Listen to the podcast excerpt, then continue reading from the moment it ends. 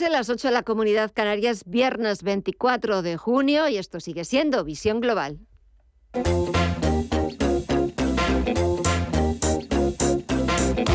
Esto es Visión Global con Gema González. Parece que los inversores quieren despedir la semana en Wall Street por todo lo alto porque estamos viendo compras destacadas superiores al 2% en los principales indicadores de la bolsa norteamericana. Los inversores buscan cerrar una semana alcista tras las subidas que vimos ayer jueves y después eh, de las fuertes caídas eh, registradas por los índices neoyorquinos en los últimos días. Sin contar esta sesión, el SP500 avanza un 3,3% en la semana, el Dow Jones repunta un 2,6% y el Nasdaq rebota un 4%. Recordemos que el SP500 marcó un mínimo anual y también mínimos desde 2020 el pasado viernes en los 3.636 puntos y está a punto de terminar la semana por encima de los 3.800 puntos. Echamos un vistazo en tiempo real al mercado más importante del mundo. Tenemos al Dow Jones de Industriales subiendo más de 700 puntos, un 2,29% en los 31.380 puntos. El SP500 un 2,57% arriba en los 3.892 puntos y el Nasdaq Composite está sumando un 2,67% en los 11.530 puntos. Si echamos un vistazo al mercado de la renta fija, se han desinflado las rentabilidades exigidas al bono estadounidense a 10 años, lo que ha supuesto un alivio momentáneo para los inversores. Hace unos días teníamos el interés exigido al Treasury americano por encima del 3,3%. Ahora mismo está subiendo un 1,78%, pero en el 3,12%. Lo que también está bajando es el índice VIX de volatilidad, un 7,57% hasta los 26,85 puntos. Y en el resto de bolsas latinoamericanas vamos a ver si ha habido algún cambio desde las 8 de la tarde. ya, cuéntanos. Buenas tardes de nuevo. Buenas tardes de nuevo, Gema. Pues siguen con signo mixto. El Merval de Argentina retrocede un 0,77%, amplía esas pérdidas y cotiza los 82.530 puntos. El Bovespa en Brasil repunta más de un 0,5%. El IPSA chileno también avanza un 1,5% hasta los 5.000 puntos y el IPC mexicano repunta más de un 2 hasta los 47.600 31 puntos. Si miramos al mercado de visas y materias primas, aquí sí que ha cambiado el panorama, Estefanía Muniz. Pues sí, vemos varios movimientos. Ahora mismo tanto el mercado de divisas y el mercado de las materias primas se encuentran en positivo. En el mercado de las divisas la libra se ha dado la vuelta, ahora la vemos prácticamente plana en los 1,22 dólares y el euro por su parte está apreciándose en su cruce con el dólar un 0,24% en los 1,0 dólares. En las materias primas, el oro, que antes lo veíamos en terreno negativo, ahora lo vemos en positivo por la mínima, en los 1.830 dólares la onza, y el petróleo continúa al alza. El barril de Bren está sumando un 2,68% en los 113 dólares y el West Texas de referencia en Estados Unidos también está avanzando un 3% en los 107,47 dólares el barril. Y en las criptomonedas sigue el terreno positivo, mire ya. Seguimos viendo números verdes, el Bitcoin ya cotiza por encima de los 21.000 dólares, concretamente los 21.108, con un repunte del 3,34%. Ethereum sigue avanzando con fuerza, casi un 11% hasta los 1.220 dólares. El Ripple también eh, repunta con fuerza, un 9,65% arriba. Cardano se anota un 6,5% y Solana en los 40,55 dólares avanza ya casi un 10,5%. Pues así dejamos eh, la cotización de los principales activos. Después les contaremos en tiempo real cómo despide la semana y la sesión de este viernes la principal bolsa del mundo a las 10 de la noche. Pero ahora lo que toca es actualizar toda la información, lo que está pasando a este y al otro lado del Atlántico en los titulares de las 9.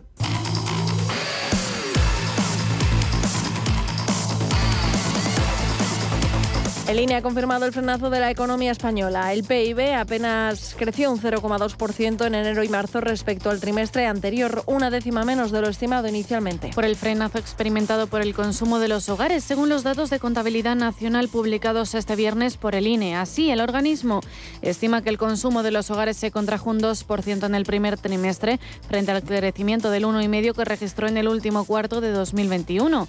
Es la primera tasa negativa del gasto de las familias desde el primer trimestre de 2021, cuando se contrajo un 2,6%. Aún así, el gobernador del Banco de España, Pablo Hernández de Cos, sigue confiando en una mejoría en el segundo trimestre tenemos un escenario central, el escenario central de prácticamente todas las instituciones y desde luego las del Banco de España son las de un crecimiento para este año y para los siguientes, ¿de acuerdo? Eh, eso está hecho sobre la base de una serie de supuestos. Muchos de esos supuestos eh, se derivan de, bueno, de no pensar, por ejemplo, que la guerra de Ucrania vaya eh, a acabar en un conflicto todavía mayor o que vaya a haber un cierre completo del suministro. Evidentemente, si esos supuestos cambian, pues evidentemente la previsión macroeconómica también cambiaría, pero eso no deja de ser una auténtica obviedad, lo que acabo de, decir. Lo que me interesa subrayar es la incertidumbre, la enorme incertidumbre en la, en la que vivimos. Pues la guerra en Ucrania cumple este viernes 121 días con Rusia movilizando todos sus equipos militares para tomar la región de Lugansk por completo y afianzar su control sobre el Donbass. Mientras la presidenta de la Comisión Europea, Ursula von der Leyen, presentará en julio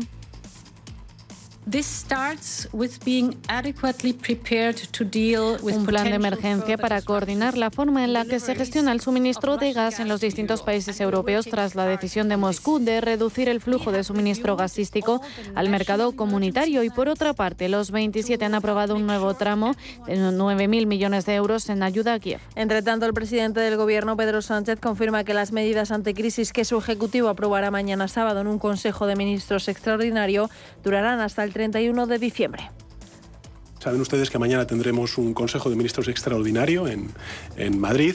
Eh, compareceré eh, en, en, rueda de prensa mañana en ese Consejo de Ministros extraordinario y por tanto podré dar cuenta de las medidas que vamos a incorporar en este nuevo paquete de ayudas a las familias, a las industrias, a las empresas de nuestro país para protegernos en la medida de nuestras posibilidades eh, del alza de los precios y eh, lo que sí que les puedo adelantar es que esas medidas no tendrán una duración de tres meses, sino que durarán, se extenderán hasta el 31 de diciembre de este año.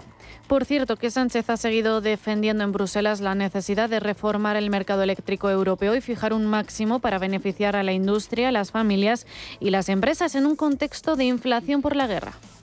Desde el Gobierno de España siempre hemos defendido eh, el que es necesario revisar y reformar de manera estructural el mercado eléctrico en Europa y, por tanto, desacoplar la evolución del precio del gas al precio de la electricidad.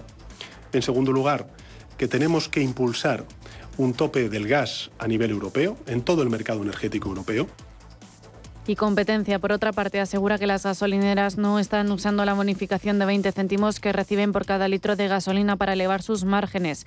El organismo regulador ha realizado un seguimiento de los precios que ofrecen de las más de 12.000 estaciones de servicio que operan en España y los márgenes que obtienen y tan solo han detectado un centenar de casos anómalos, lo que supone menos del 1%. Al menos cinco migrantes han muerto en Marruecos y otros 76 han resultado heridos, 13 de ellos de gravedad antes del intento de una entrada masiva en Melilla. El incidente ha dejado también 140 policías heridos, cinco de ellos en estado grave. La delegación del gobierno de Melilla ha informado de que un grupo de unos 500 subsaharianos perfectamente organizado y violento ha forzado el paso fronterizo del barrio chino. De ellos lograron acceder a la ciudad española 133 personas que ya se encuentran en el centro de estancia temporal de inmigrantes. El presidente del gobierno, Pedro Sánchez, ha querido elogiar el trabajo de la gendarmería marroquí y de las fuerzas y cuerpos de seguridad españolas. Si algo pone de relieve esto, y si ustedes además ven las imágenes, verán también que la Gendarmería marroquí se ha empeñado a fondo precisamente en tratar de evitar este asalto violento a la valla de la ciudad autónoma de Merilla. Por tanto, creo que es importante, uno, reconocer el extraordinario trabajo que están haciendo las fuerzas y cuerpos de seguridad del Estado y en segundo lugar, también reconocer el trabajo que ha hecho, en este caso, el gobierno marroquí, en coordinación con las fuerzas y cuerpos de seguridad del Estado de España, para tratar de eh, frenar un asalto violento y que precisamente lo que hace es bueno, pues poner en cuestión eh, nada más y nada menos que nuestra propia integridad territorial. En AIC Investment gestionamos su facturación hasta su cobro, fidelizamos a sus clientes con la máxima excelencia y realizamos los trabajos de back office que su empresa necesite. Si quiere un soporte administrativo avalado con más de 26 años de experiencia, entre en aycinvestment.com o llame al 91 359 3939. Si estás pensando en comprar una casa, entra en cuchabank.es y accede a nuestra oferta hipotecaria.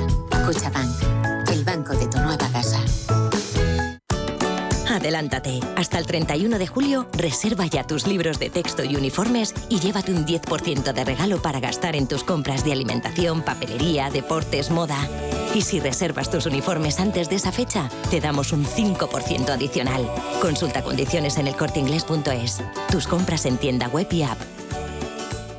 Los criptoactivos no escapan de Hacienda. ¿Cómo declararlos? TaxDown resuelve tus dudas los jueves en el consultorio cripto de MyEconomy. Manda tu consulta por WhatsApp al 609 2247 16. TaxDown. La declaración de la renta bien hecha. El análisis del día con visión global.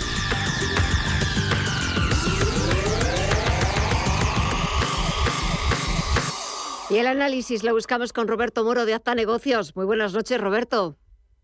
Hola, buenas noches, ¿qué tal? Bueno, pues eh, yo creo que los eh, mercados están mucho mejor que yo porque menudo, menudo fin de fiesta o menudo fin de, de semana. Tenemos en la bolsa norteamericana con fuertes ganancias por encima del 2%. También aquí en Europa parece que se han apuntado también las principales bolsas a la fiesta. Qué diferente de hace unos días. Sí, sobre todo es mucho más evidente esa diferencia en los mercados americanos, ¿no? que al fin y al cabo, desde los mínimos de la semana pasada han subido un siete y pico por ciento, ¿no? En tanto que los europeos, bueno, sin ir más lejos, el, eh, el DAX ayer mismo marcaba un nuevo mínimo, eh, eh, no mínimo del año, pero sí un mínimo inferior a los de a los de mayo, ¿no? Eh, por lo tanto, un aspecto muy diferente. De hecho, incluso pese a la subida de hoy, eh, el DAX, eh, si lo ponemos en gráfico semanal, incluso sigue dejando una vela negra en esta semana, ¿no? No lo suficientemente aparente como para eh, decir, eh, no, seguimos en un sí o sí, en un escenario bajista, pero desde luego nada que cambie demasiado el, el panorama, ¿no? o, o la vela que nos deja el Eurostoxx 50, que es, eh, o el propio IBEX, ¿no? Que es mínimamente eh, blanca, pero prácticamente en los mismos niveles que cerró la anterior. Por lo tanto, sí es verdad que las diferencias se observan y mucho en el mercado americano.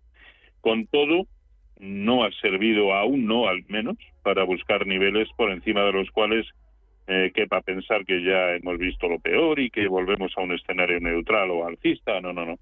Para mí el escenario sigue siendo exactamente el mismo y estamos viviendo una fase de, de rebote, a mi entender, claro, pues como la que vivimos a mediados de, de mayo hasta principios de, de junio, ¿no?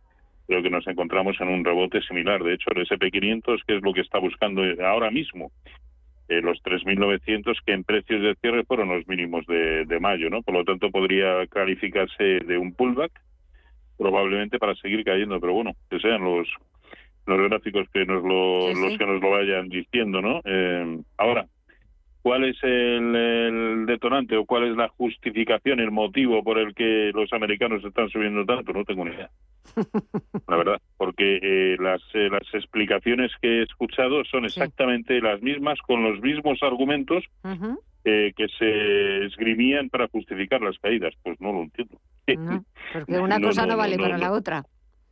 No, no, no, claro, claro, no, no me entra en la cabeza, pero me sucede igual con, pues yo sé, con la evolución del índice sectorial bancario europeo, ¿no? O los propios bancos europeos, eh, eh, que se han descorrelacionado y mucho con lo que son las caídas en el, en el bono, eh, pero estamos viendo jornadas como la de hoy, por ejemplo, en los que también la, eh, eh, o ayer, que en que el- la banca española también eh, cayó, es decir, los mismos argumentos eh, no, no, es que, claro, a la banca le sienta muy mal que eh, como hay muchas subidas de tipos de, interés y por lo tanto caídas en, en, precio, claro, eso viene muy mal para, para los bancos que evidentemente tienen una gran cartera de, deuda, ¿no? Y eso, lógicamente, les encarece sus costes y demás.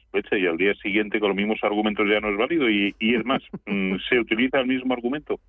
En fin, estamos viviendo momentos de mucha indefinición, de mucha volatilidad.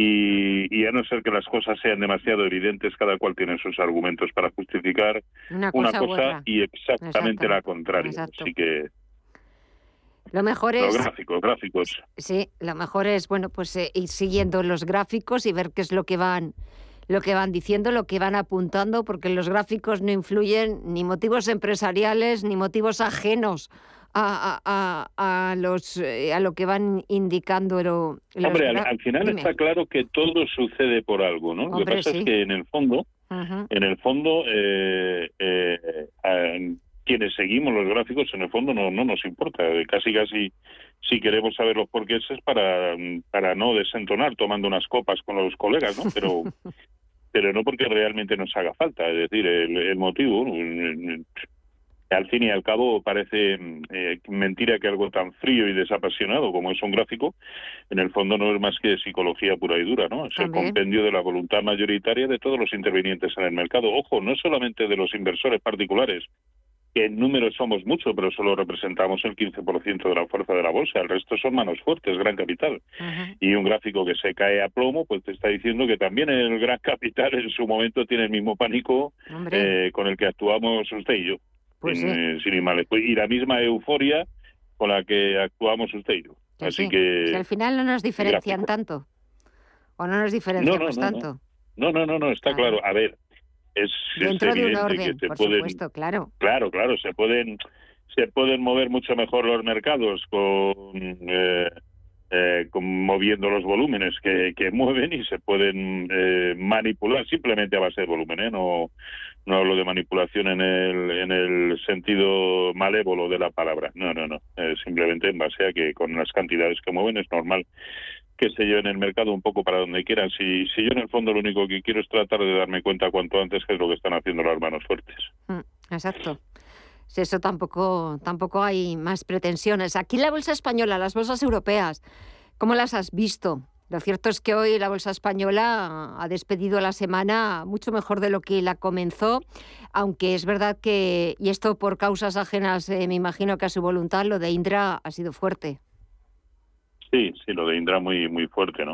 El IBEX nos ha dejado claro eh, un nivel, eh, 8.050 en precios de cierre es la clave. Eh, mientras aguante por encima, eh, es que de las últimas ocho jornadas, una, dos, tres, cuatro, cinco, en seis, ha tocado ese nivel, 8.050. Vienen mínimos, vienen precios de cierre, por lo tanto, muy claro ese nivel como soporte, 8.050. Y yo creo que empezar a hablar de algo que suponga una cierta neutralidad, al menos para el corto plazo, pasa por ver precios por encima de 8.400, cerrando así eh, el último hueco bajista que nos ha dejado, ¿no? Pero como sabemos el IBEX que unas veces se comporta mejor, otras peor, que eh, en líneas generales en los últimos meses mejor que el resto de, Europa, es evidente. Pero yo creo que el nivel eh, clave, a mi entender, y hablando siempre de precios de cierre, 12.800 del, eh, del DAX, ¿no? Eh, para mí el escenario sigue siendo de continuidad bajista, pero bueno, lo que nos vayan, pues sé que soy muy pesado, pero bueno, lo, que lo que vayan diciendo los eh, los gráficos, ¿no? Y en cuanto a Indra, pues es evidente que que no podía ser bien tomado por el inversor, sobre todo por los inversores particulares, no podía ser bien tomado esta cacicada. Sí no, no, no hay otra, ¿no? Es decir, que de manera tan sorpresiva y por narices eh, que, la, que la SEPI haya decidido cambiar a todos los eh, consejeros independientes, desprotegiendo de esta manera a todos los eh, accionistas, sobre todo particulares, que representan el 60%, pues me parece me parece lamentable. Un poco fuerte. Y es normal. Bueno, y al final se ha mitigado mucho la caída. Sí, sí, porque ha llegado a caer más de un 20%, al final ha sido un 14%, pero aún así es que detrás hay, hay muchos pequeños y medianos ahorradores, hay muchos inversores. No puedes jugar de esta manera. efectivamente. No, pero eh, esto es algo que sucede recurrentemente y no voy a decir en la bolsa española eh, porque en todos los sitios eh, cuecen eh, como se dice atan, atan los perros con longaniza no o algo así. Eh, pero pero especialmente en España esto es algo recurrente. La verdad que sí. Qué poquitas cosas de las que suceden en bolsa y esto ya lo he comentado en alguna otra ocasión qué poquitas cosas de las que suceden y que significan hitos en la historia de cualquier título qué poquitas corren a favor del inversor particular. Me temo que eso de momento no, no tiene pinta o no tiene visos de que, de que vaya a cambiar, ¿verdad? No, no, no, no, no, no, en absoluto, en absoluto. Bueno, para la próxima semana, que ya será la última del mes de junio, eh, en breve empezaremos a conocer ya también los resultados empresariales. Eh, ¿Alguna estimación? Porque es verdad que esas cuentas mm, vamos a tenerlas que mirar, bueno, como hacemos con todas, también con, lupa y mirarlas detenidamente, pero ¿pueden darnos una pista de, después del verano lo que se nos viene encima? Bueno, lo normal es que prácticamente un, gran número de empresas eh, lancen advertencias en cuanto a beneficios. De hecho, me está sorprendiendo que no se estén lanzando ya muchas más de los que de lo que se está haciendo, pero eh, siempre ha sido una sorpresa para mí, siempre lo he dicho, si yo tuviera un topo en, las empresas que me dijeran media hora antes de que al resto que conociesen el mercado lo que va a suceder, estoy convencido que no sería capaz de ganar dinero en base a eso, porque el mercado se lo toma en cada momento como le da la gana. y, los inversores interpretan, no, no, es una maravilla las cuentas de índices, no sé qué, no sé cuánto, pero, ay, pero claro, abre el mercado y empieza cayendo un 5%. Me casi nada más, claro, no, no. es que el epígrafe que el epígrafe que está mirando todo el mundo es el malo del, del tipo de cambio en Brasil. Esto no, no, se veía antes, eh, en fin. No, no, no, no. Como, como ve, cada vez soy más descreído de lo que nos transmiten eh, eh, cualquier tipo de, autoridades, bien empresariales, bien eh, gubernamentales o, monetarias, políticos. Como habláramos de las monetarias, eso lo dejamos, si te parece, para, para otro capítulo. Sí, sí, sí. Sí, porque lo de, lo de hablar de, las de los bancos centrales, las políticas monetarias, creo que nos daría para para, para más de, de, pues, una charla. No, para, para, para, montar un monopolio. Total. Pues mira, no, no, sería mala idea. Mira, podríamos eh, eh, hacer un merchandising, porque vamos, eh, personajes íbamos a tener, pero vamos. No, de hecho, de hecho, estoy convencido que iba a haber tortas por ocupar una de las calles. La verdad es que no les envidio el, el papel que, que, tienen ahora mismo los bancos centrales, las autoridades monetarias, no les envidio, pero bueno, ahí están, son ellos los sí, que... Pero, no, no, sí es normal, claro que tienen un papelón. Claro. Pero de aquellos eh, barros estos Exactamente. Si es que al final esto es como un boomerang, todo vuelve. Roberto. Moro, de Acta Negocios, que disfrutes del fin de semana. Muchísimas gracias, como siempre, por el análisis, por estos minutitos, por también reírnos un poquito, no de los inversores, por supuesto que no, pero también un poquito del mercado. También hay que tomárselo a veces con un poquito ah, de. no, pues por supuesto. y mucho más un viernes. Y mucho, más, un viernes. Eh, exactamente. Roberto, gracias, como siempre. Un fuerte abrazo. Hasta pronto. A ustedes, un abrazo. Cuídense.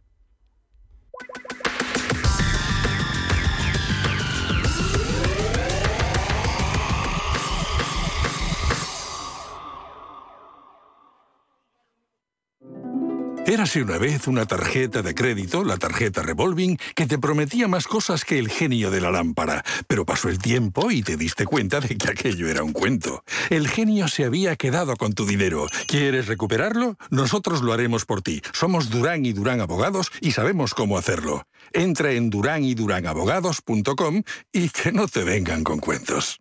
¿Interesado en bolsa? ¿No quieres pagar comisiones? XTB es tu broker. Compra acciones y ETFs en cualquier mercado con 0 euros de comisión hasta 100.000 euros. Abre tu cuenta 100% online en solo 15 minutos. xtb.es. Riesgo 6 de 6. Este número es indicativo del riesgo del producto, siendo 1 indicativo del menor riesgo y 6 del mayor riesgo. Ya está aquí la gran guía de la vivienda de expansión, una guía útil para saber dónde es más rentable comprar piso. Acceda a este completo análisis del precio de la vivienda en las principales ciudades españolas. Descubra si es buen momento para comprar y qué rentabilidad puede obtener con el alquiler. Sepa cómo conseguir las mejores hipotecas y conozca los impuestos que hay que pagar. Este sábado la gran guía de la vivienda gratis con expansión. Visión Global los mercados. Bontobel Asset Management patrocina este espacio. Y de vuelta a las principales bolsas europeas. Buena despedida de la semana para nuestro IBEX 35 que pone fin a tres sesiones de caída. Mire ya, ¿cuánto ha subido en la semana? Pues un 1,2% y hoy el selectivo ha aumentado un 1,7% su cotización hasta los 8.244 puntos. La peor ha sido Indra después del descalabro bursátil provocado por la reorganización del Consejo y se ha desplomado un 14,76%. Le han seguido con números rojos Grifols con pérdidas del 0,46%, Sabadell del 0,17% y AENA y Siemens Gamesa con retrocesos leves. En el otro lado, los bancos se han repuesto del castigo de ayer. BBVA ha sumado un 2,36%, Santander un 1,62% y CaixaBank un 1%. Además, el rebote de la banca se ha visto apoyado con nuevos avances en la cotización de las utilities. Endes ha subido un 2,35%, Iberdrola un 2,41%, Enagas un 1,87% y Red Eléctrica un 1,77%, aunque la mejor ha sido Fluidra, que ha terminado con avances del 6,25%. Y por último, la rentabilidad de la, eh, de la deuda española cierra la semana en el 2,55% por debajo del 2,75% registrado una semana antes. Y para el lunes, la agenda que nos depara, eh, Estefanía. Pues el lunes comenzamos en España con la publicación de los índices de precios industriales de mayo, aunque la atención se centrará en la cumbre del G7 en Alemania, donde también conoceremos el índice de precios de importación y las ventas minoristas, ambos de mayo en Estados Unidos. Las principales referencias serán las ventas de viviendas pendientes y los pedidos de bienes duraderos de mayo.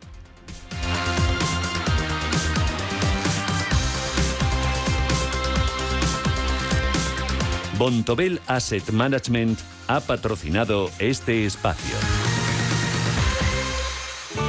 Bontobel Asset Management calidad suiza con el objetivo de obtener rendimientos superiores a largo plazo. En Bontobel Asset Management siempre estamos a la vanguardia de las inversiones activas en bonos y acciones. Para más información, entre en nuestra página web bontobel.com barra am. Bontobel Asset Management, su especialista global en fondos de inversión.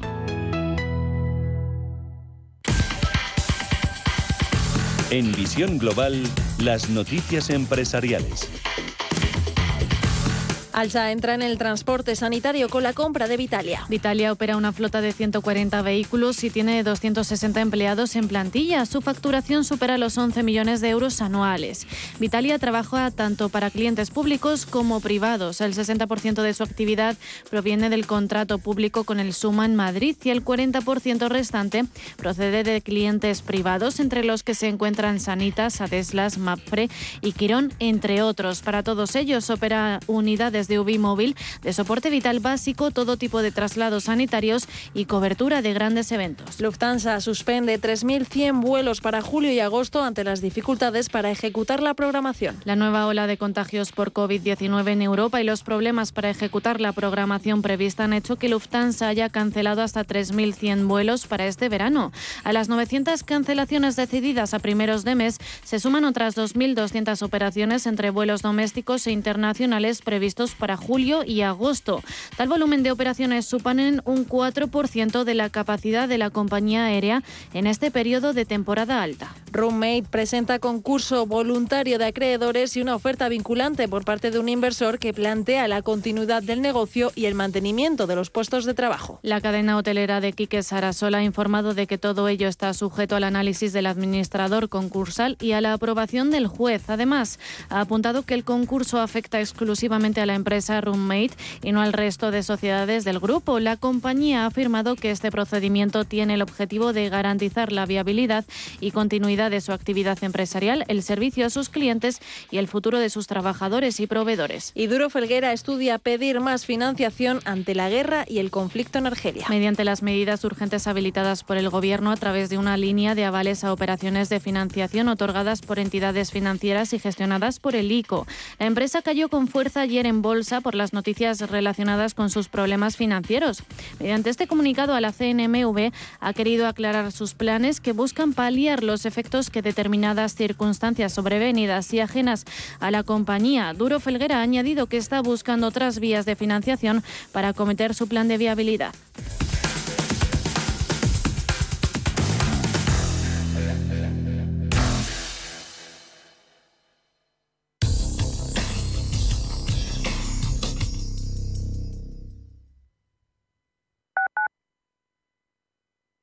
Radio Intereconomía es la radio económica de referencia. Cuando te emocionas con el taladro y originas un pequeño daño colateral provocando un apagón en todo el edificio, ¿qué seguro elegirías? ¡Vecino! Mafre, la aseguradora de más confianza en España. La mejor atención siempre con personas. Un rayo de sol, oh, oh, oh, a tu atracción.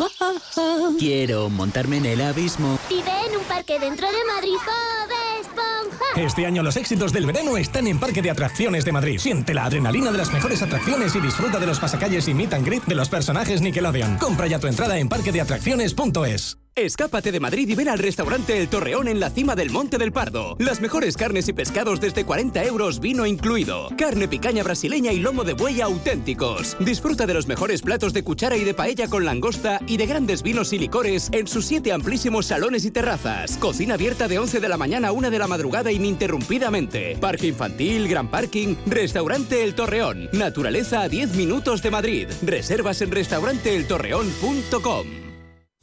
En Don Pal celebramos 60 años compartiendo nuestro jamón y los sabores más exclusivos de nuestra gastronomía, con el sello de Jabugo como buque insignia. Nuestro objetivo supremo, la excelencia. Gracias por vuestra fidelidad en este largo caminar juntos. Visítanos en donpal.es.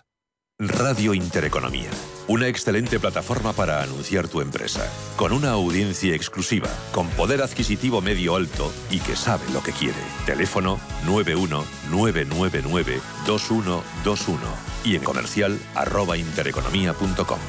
Radio Intereconomía, la radio de las empresas.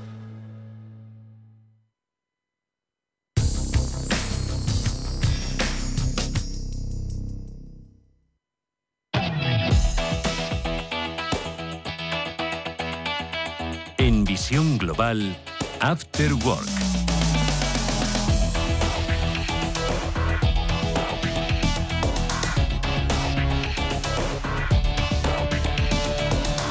Y ahora vamos a repasar los mejores momentos que nos han dejado nuestros tertulianos comentando la actualidad de esta semana. Una semana que empezábamos analizando los resultados de las elecciones en Andalucía, la victoria histórica del popular Juanma Moreno y si estos resultados podrían provocar un adelanto de las generales. Lo discutimos con Ignacio Ruiz Jarabo, Miguel Villarejo y Rafael Moreno es un síntoma, es un síntoma más que significativo porque estamos hablando de la comunidad autónoma más poblada de España, por tanto la que más eh, diputados aporta al Congreso de los Diputados y que además eh, tradicionalmente ha sido un auténtico granero del Partido Socialista. Por tanto, quien niegue que esto puede tener un efecto, bueno, pues pues es como el, novio de la Torre Eiffel de, de Jean Cocteau, ¿no? Que no se rindió nunca ni siquiera ante la evidencia, ¿no?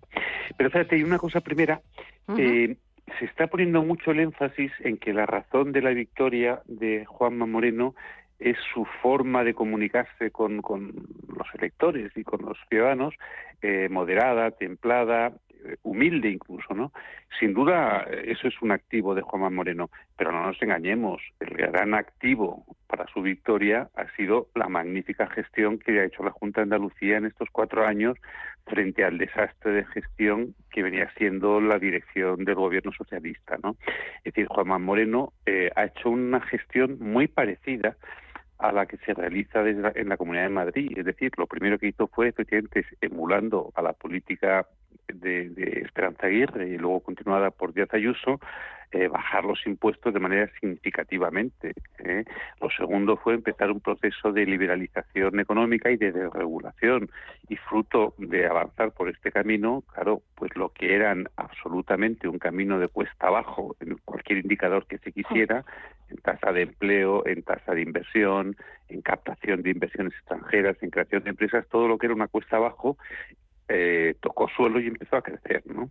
Y ese ha sido el gran eh, motivo por el que Juanma Moreno ha ganado. Luego, sin duda, probablemente le ha ayudado para captar votos del lado contrario, efectivamente ese estilo de comunicación más moderado y más templado, ¿no? Y finalmente le ha ayudado también pues eh, que Núñez Fijo tiene un partido sosegado y absolutamente pacificado. Pero insisto, eh, por mucho partido pacificado que tuviera Alberto Núñez Fijo y por mucha comunicación templada, sosegada y humilde de, de, de Juan Moreno, si la política que ha realizado durante estos dos años y medio no hubiera sido claramente diferenciada y claramente mucho mejor que la realizada por los gobiernos socialistas anteriores, Juanma Moreno no habría tenido este éxito. Digo, para poner las cosas en su justo término, ¿no? Y luego, por acabar y dejar que el análisis a Juan Díaz Rafa, a mí esto, o lo que ha pasado en las horas siguientes, ha puesto de manifiesto lo que es saber ganar. Las declaraciones de Juan Moreno han sido, eh, bueno, yo creo que para enmarcar las declaraciones tras la victoria y lo que es no saber perder, porque hacen su contrario las declaraciones de Adriana Lastre, no me equivoco, me he querido decir Lastre, que no Lastra.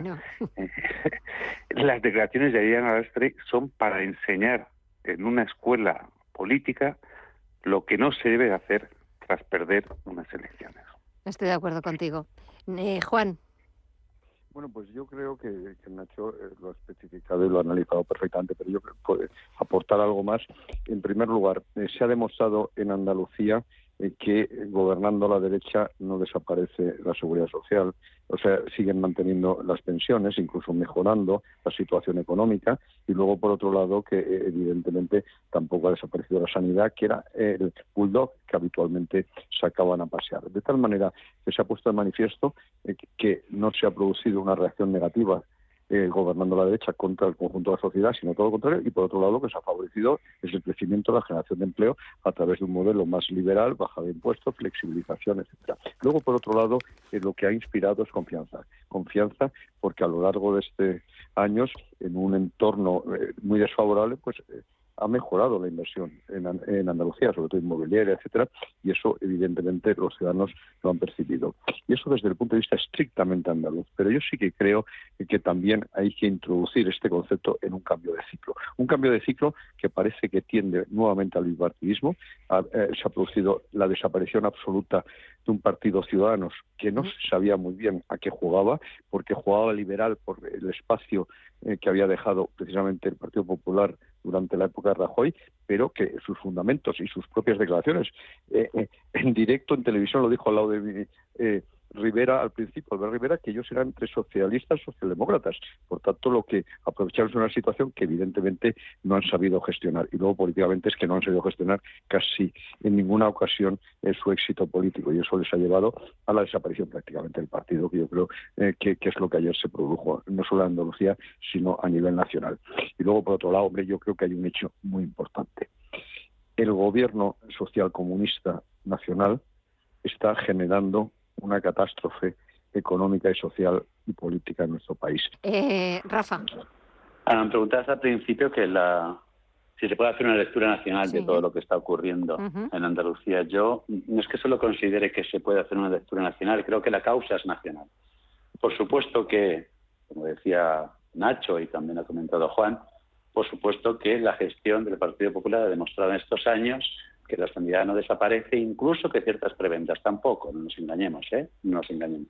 Y que por lo tanto, pues no había nada que temer y que ciertas cosas que tenían un status quo, pues se siguen manteniendo el status quo, además, indudablemente, de que haya algún tipo de política más liberalizadora o un poquito más de acercamiento a inversiones extranjeras, un poco más de crecimiento, que es lo que debería pues, pues pesar. Pero bueno, pues esa mezcla pues hace indudablemente que la gente ya no está asustada después de 40 años de socialismo en Andalucía y que por lo tanto pues se atrevan porque vemos que el desfase, que el cambio sobre todo es de votante socialista, votante del PP. Por lo tanto, es ese centro que le da igual que sea más o menos del PSOE que el PP, cuando sea más o menos esa socialdemocracia que comparten. Y la comparten. Por lo tanto, pues, pues fenomenal, no hay miedo en ese sentido. Pero el verdadero causante de todo esto y culpable de todo esto es el gobierno central. Eh, más en tierras como Andalucía, como Madrid, como Castilla y León. Lo que no se puede es mentir a todo el mundo todo el tiempo. Y el señor Sánchez no para de mentir a todo el mundo todo el tiempo. sus oflamas, sus propagandas, sus inmensas mentiras durante este tiempo, pues indudablemente al principio parecía que engañaban a bastantes, pero afortunadamente estamos viendo que ya no a todos. También quisimos conocer si les habían sorprendido los resultados andaluces a nuestros contertulios de los martes, Miguel Córdoba y José Aguilar.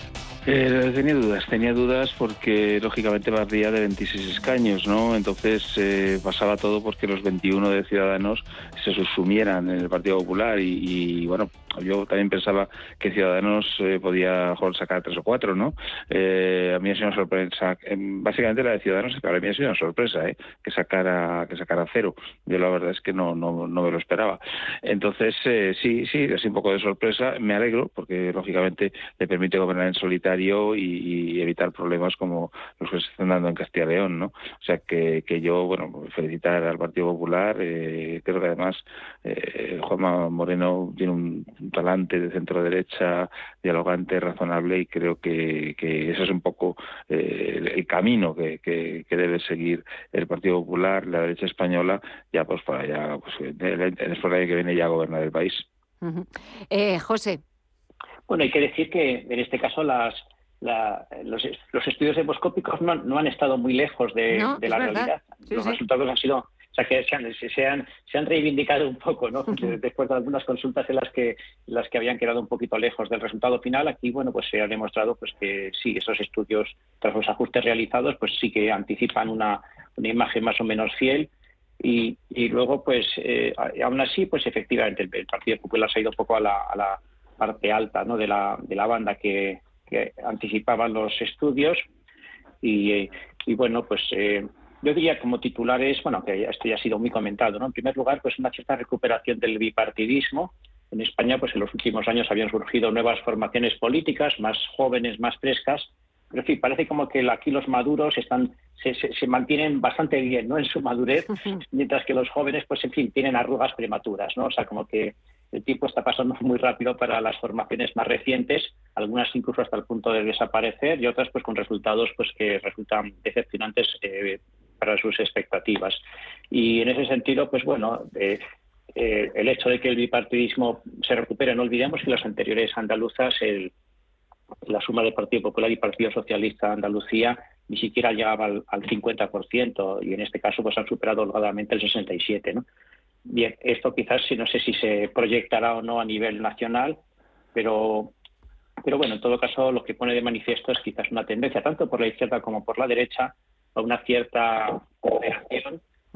Sí, porque esa es como después de, del análisis y de que, pues claro, como le ha ido a cada uno, pues hemos visto caras más largas, caras más alegres, pero es verdad que, que la pregunta siguiente era si los resultados en Andalucía, que encima Andalucía con el peso que tiene en unas elecciones generales, pero si esto se podría mm, traspapelar o trasladar a un adelanto de las elecciones eh, generales. En Ferrat dicen que no, que ellos están, que el gobierno está en plena forma, está pendiente de lo que tiene que estar pendiente, que es de dar respuesta a las necesidades de los ciudadanos, pero en el Partido Popular en Génova ya tienen otro, otro aire, otra cara, ¿no, Miguel?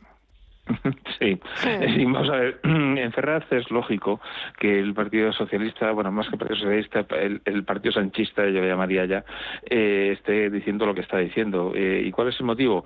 Pues eh, muy sencillo, que, que, van a tener que empezar a echar currículums en los próximos meses la gente, porque no, vamos, yo creo que está clarísimo que, que, Sánchez, una vez que deje este puesto, pues tendrá que, buscarse otra cosa. Bueno, va a tener un sueldo de por vida a cargo de los españoles, pero bueno, no sé luego querrá hacer alguna otra cosa, todavía relativamente joven. Eh, entonces, claro, el, problema que tiene es que dice, venga, pues entonces convoco elecciones, y convocas elecciones sabes que pierde seguro, por tanto, y, y, todos se quedan, porque además eh, ahí no hay independientes, ahí han colocado todo el PSOE, entonces eh, se queda medio PSOE en la calle. Entonces, yo creo que van a intentar aguantar como sea, pero claro, aguantar como sea va a ser una agonía tremenda, sobre todo porque es que, como siempre todos sabemos, es que dependen de, dependen de Esquerra Republicana, dependen de los de Podemos, dependen de los de Bildu. Es que es una situación que, que, es un gobierno que, que, tiene un lastre tremendo. Entonces, eh, para España le viene muy mal que continúe, pero es que ellos, aunque solo sea por una mera cuestión económica, es que no les queda otra que seguir eh, pues para mantener sus puestos. Porque es que es posible que, el, PSOE se vaya a los 50 escaños en las próximas elecciones. Eh, de los 122 que tiene ahora. Eh, os recuerdo que el Partido Socialista francés, eh, el famoso de Mitterrand, tal, sacó un 2% de los votos en las últimas elecciones de Francia. Es decir, que es que estamos hablando de que dicen, no, no, es que el PSOE tiene mucho tal. Bueno, tendrá mucho si, si consigue votos, pero está claro que si tú votas a un partido que sabes que lleva detrás eh, como anexo a, pues eso, lo que he comentado, a Esquerra, a Bildu, a, a Podemos, pues, pues, pues eh, a lo mejor la gente prefiere, como bien habéis dicho antes, unas cosas más estables y que acometan los graves problemas económicos que vamos a tener en España. A mitad de semana, el presidente del Gobierno, Pedro Sánchez, nos sorprendía anunciando una rebaja del IVA de la luz al 5%, un tema que tratamos con Miguel Villarejo y Pedro Fernández. Yo personalmente, mm, ya lo comentamos la semana pasada, el problema de, España es que tiene unas cuentas muy poco saneadas y entonces Pedro mm, explicó cómo en muchos países el, precio de la gasolina no había subido tanto como en España y eso se debía a que el componente fiscal eh, en esos países se puede tocar más que en España porque en España te cargas la recaudación y cuando y con las cuentas públicas que tenemos pues la verdad es que es un peligro. Y es un peligro porque los otros países también incurrirán en déficit pero claro como lo nuestro es recurrente nos arriesgamos a que en un momento dado los mercados nos den la espalda y nos obliguen a, pagar unos intereses excesivos, que es lo que estamos viendo que está sucediendo con la prima de riesgo. Entonces yo creo que por eso era por lo que Nadia Calviño se había resistido hasta ahora y Teresa Montero a, tocar el, IVA de, la luz. Bueno, que no, que no es que no lo hubiera tocado, porque había pasado del 21 al 10 y ahora va a pasar del 10 al, al 5.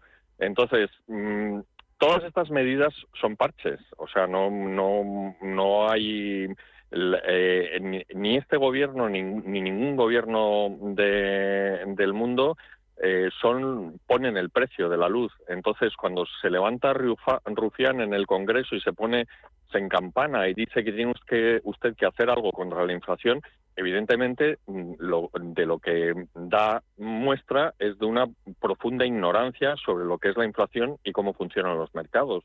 O sea, el gobierno español puede hacer este tipo de parches que tampoco se van a notar excesivamente y van, yo creo, desde el punto de vista político, el Sánchez está obligado a hacer algo después del resultado tan catastrófico que ha obtenido en Andalucía, porque si la gente mm, le ve que hace el don Tancredo, pues el malestar va a ser muchísimo mayor. Pero esto lo único que, consigue es mm, dar la impresión de que puede hacer algo para evitar que, la inflación siga subiendo. Y en realidad es que no, porque no depende de él, depende de las fuerzas del mercado y, así debe ser. Y entonces si el petróleo es escaso y, pues tendrá que subir y lo que tendremos que hacer es asumir que somos más pobres y, eso es todo lo que y lo que tiene que hacer es mucha pedagogía y, explicar a la gente que es que sí que ahora las cosas cuestan más y no vamos a poder gastarnos tanto dinero en otras cosas pero pensar que con una rebaja del, del 10 al 5% del IVA va a notarse algo pues sinceramente o sea tiene es un gesto político no va a tener consecuencias económicas de ningún tipo. En todo caso como todas las rebajas fiscales, en, cuando tú tienes un problema de oferta, lo único que hacen es em, hacer que, la, que la demanda esto se debilite menos, con lo cual mm, la presión hará que los precios vuelvan a subir y rápidamente estemos al, al nivel, lo que les ha pasado con la luz. Ellos bajan el 10, entonces, o, lo que sea, le ponen un tope y a los y nada, ¿eso qué hace? Pues que la gente mm, sigue gastando en lugar de racionar más el consumo de luz y eso hace que, suba y que enseguida rebase el, efecto inicial. O sea que básicamente, políticamente puede que sus asesores eh, estén en lo cierto, tienes que hacer algo porque es que si no se nos comen por los pies, presidente, pero, pero económicamente no va a tener ningún efecto. O sea, hay que esperar a que pase tiempo, como ha indicado Luis de Guindos hoy en la rueda de prensa, y eso es lo que acabará notándose, pero vamos, que te bajen el IVA del 10 al 5%, pues en fin, es una medida que, que, no es que llegue tarde, es que no va a servir para nada. Políticamente, pues tiene alguna utilidad, económicamente cero. A ver, Pedro, ¿tú qué opinas? Yo opino que sin plan no hay pan. Y esto denota que no hay plan. Si ahora de repente se me ocurre bajar el, IVA de la luz, es interesante y siempre va a ayudar. Pero si se ve desde un punto de vista estratégico, estas medidas se tienen que tomar en tiempos, digamos, de paz, no en tiempos de guerra. Porque cuando vienen maldadas es cuando uno ve que no había plan. Entonces, cuando no hay plan, pues ahora quito el, el, IVA, subo de otro lado, bajo de otro lado, es decir, estoy intentando remendar lo que yo previamente no he sido capaz de prever, que es de lo que se trata un plan. Entonces, insisto, sin plan no hay pan. Ahora toca reducir, pues venga, vamos a quitar un poquito el porcentaje. ¿Por qué? Pues porque ya está en clave electoral. Y Ferraz ya ha visto que, cuidado que peligran 120 escaños y 100. Y queda en torno a año, año y medio, diciembre del, próximo año aproximadamente. Entonces hay que ponerse ya en formato, señores, ¿cómo podemos hacer ver que ayudamos? Que no ayudamos realmente, cuidado. ¿Cómo podemos hacer ver que ayudamos? Pues venga, venga, rápidamente, y hoy de hoy para mañana, pues tomamos esta decisión. ¿Hay algún plan estratégico de la energía para España? Bueno, pues mientras la energía se siga obteniendo, como se siga obteniendo fundamentalmente a través del así llamado ciclo combinado, es decir, parte con gas, pues tenemos un problema. Y puede pasar algo, pues como puede estar pasando con la gasolina, que basta que te ayuden con un 20% para que no deje de subir. Y las apuestas son, ¿llegaremos a pagar a 3 euros el litro de gasolina en Navidad? ¿Llegaremos a pagar a dos, euros y medio el litro de gasolina en agosto? Si la ratio es viene subiendo cada mes 10 céntimos de euro y estamos en el mes 6 y se está pagando a 2,2, pues para Navidad puede estar en 2,8 perfectamente.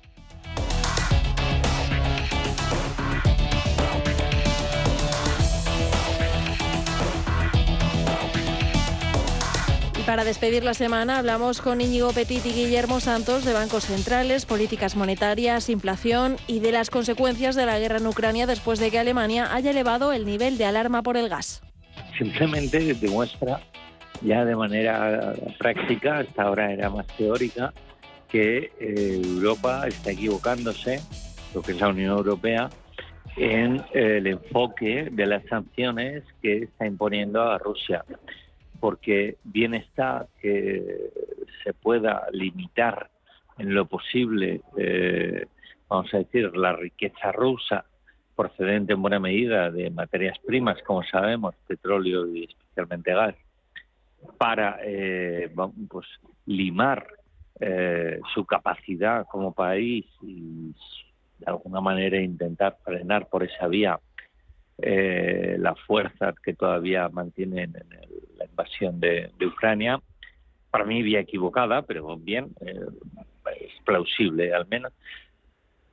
Eso bien está, pero está muy mal hacerlo a costa de eh, la calidad de vida de los europeos, del resto de Europa que es lo que está pasando.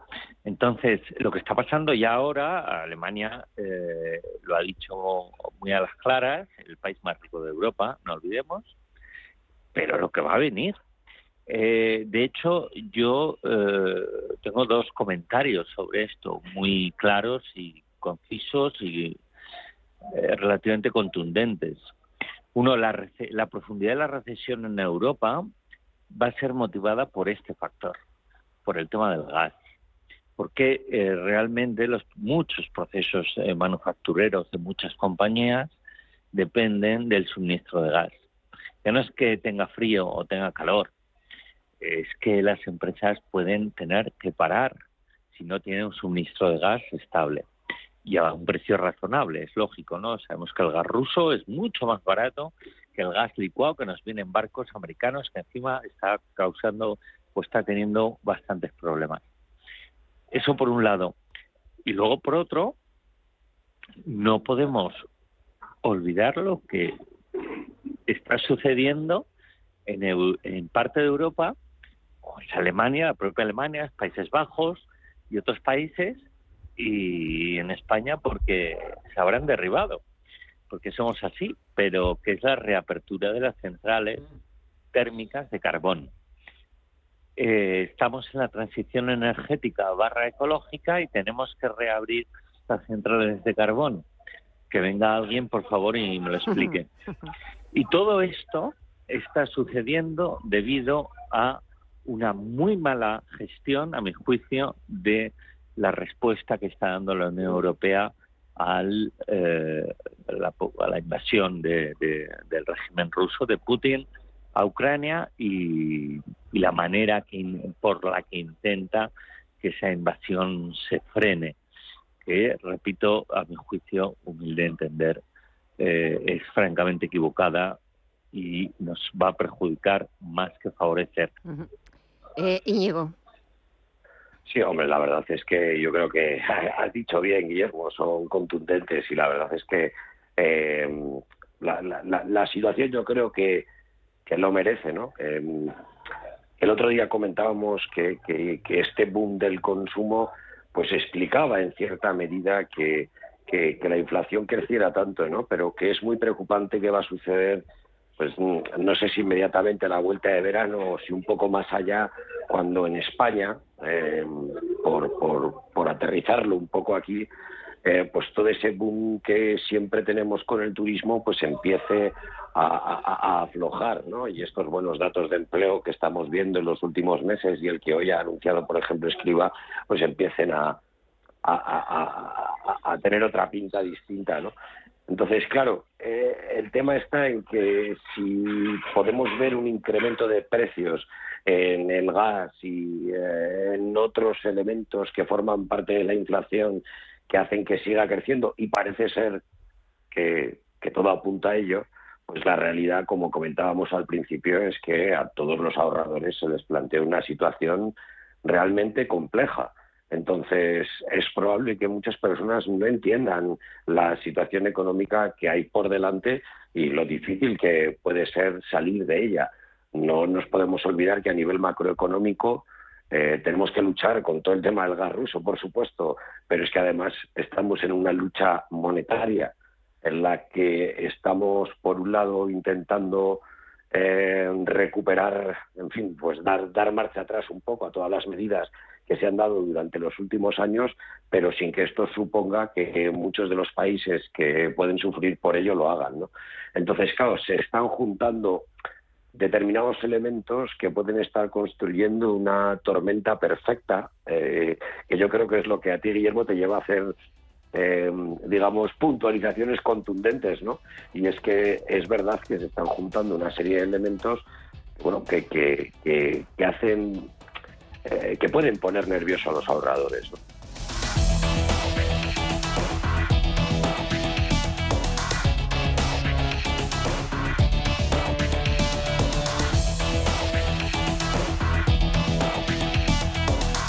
Visión Global, un programa para ganar.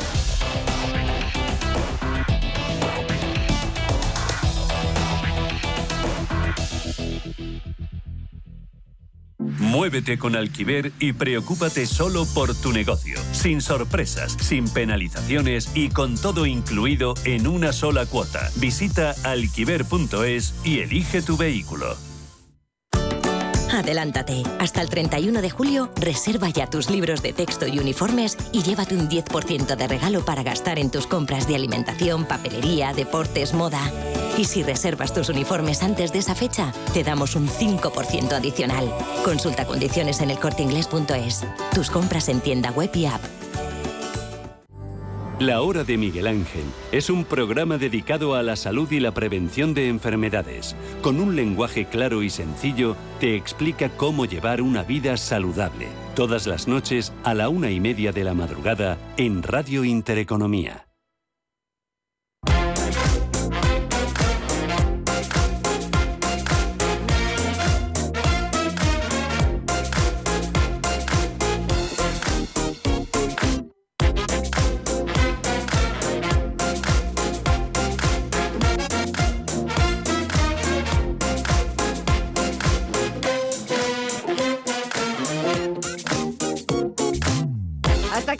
Esta edición de Viernes de Visión Global. Gracias como siempre por elegirnos, por dejarnos que les ofrezcamos la visión más completa de toda la actualidad, como siempre lo intentamos. Esa eh, ese es nuestro objetivo, ofrecerles la visión más completa, la visión más global de lo que está pasando con los mejores análisis y como todos los viernes con las mejores propuestas para que disfruten del fin de semana. Así que disfruten que pasen un buen fin de semana y el lunes a las 8 de la tarde puntuales aquí en Visión Global en Radio Intereconomía. Gracias y hasta el lunes. En Radio Intereconomía, Visión Global, con Gema González. Si nos escucha, tiene el dial de su receptor en una de las emisoras de Radio Intereconomía.